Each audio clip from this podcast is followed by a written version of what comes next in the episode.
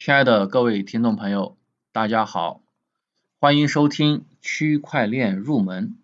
今天呢是二零二一年的一月一号，我们终于辞去了灾难重重的二零二零年，迎来了一个新的开始。那在这里呢，我祝福各位身体健康，阖家幸福，祝大家的事业哈，在新的一年里面能够牛气冲天，乘风破浪。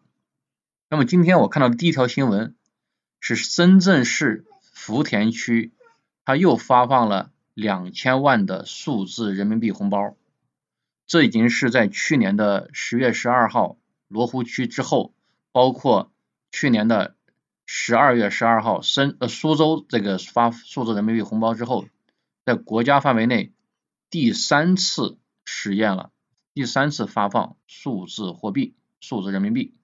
那么据说啊，在今年哈二一年，这个要在全国十几个城市去试点，大家听了这个消息之后是什么感受呢？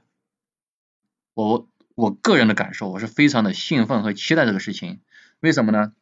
因为早在二零一五年我自己创业的时候，我当时的一个想法就是说，真实世界、物理世界，它跟我们的这个虚拟世界、我们的互联网世界。总有一天它会完全的融合在一起。那么我既然是这个行业的，我就希望我能够促进它的发生。所以说，真实世界的每一个事物在虚拟世界中必然都会有一个映射。那么数字货币呢，它就是钱，也就是我们的纸币在虚拟世界中的一个映射。这么说可能大家还不太理解哈，我把它跟那个。支付宝、微信做个比比较，支付宝和微信它是什么呢？它其实不是钱，它只是钱包，对不对？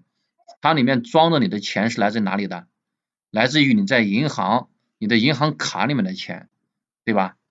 但是这个数字人民币呢，它可以不需要银行，不需要银行卡，它是完全诞生自这个互联网世界的货币，那它也可以点对点的转账。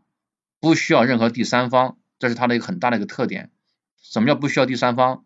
大家看你在支付宝上面，如果你去买一个东西，对吧？淘宝的买家先把钱给支付宝，然后那么卖家发货，然后买家确认之后，支付宝再把钱打给卖家。它作为一个第三方，它是要来建立买卖双方之间的信任关系的，对吧？它解决的最大问题是这个关系。那么包括我们银行也是一样的，它也是一个第三方。买家和卖家的钱都放在银行卡里面，通过银行来转账。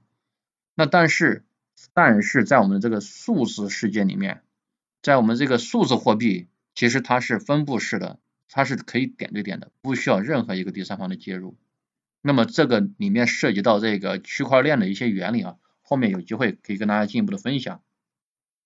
那我为什么那么兴奋，那么期期待？我是觉得这个是我们现实世界中。最最重要的产品，那就是我们的钱，对吧？我们的纸币，那它终于在虚拟世界中被创造出来了。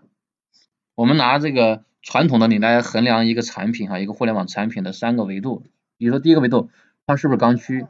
钱是不是刚需？谁不需要钱？它肯定是刚需，对不对？第二个维度，它是不是高频？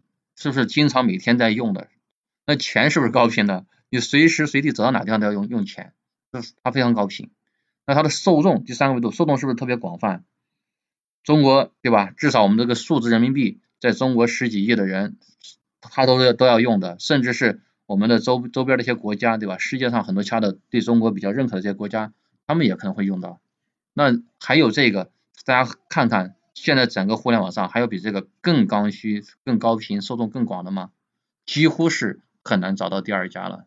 所以说。数字货币啊，尤其是我们这个数字人民币，它未来跟我们每个人的生活息息相关。它基本上是目前为止我们看到的最重要的一个产品。总结一下哈，今天呢跟大家分享了一下，二零二一年可能会走进我们生活中的一个新的事物——数字货币。那么我们可以把它简单的理解，就是物理世界中的钱，它。诞生在了网络世界里面，它是最重要的产品。那么希望大家呢在明年呃在二零二一年是能够多多的去关注它，多多去了解它。那数字货币它背后的技术是什么技术呢？它背后的技术其实就是区块链技术。实际上，在区块链技术之下诞生的第一个数字货币，就是也是今去年二零二零年特别火的比特币。那么在后续的节目中，我也会就个人的理解跟大家去进行一个分享。好了，谢谢收听，下次再见。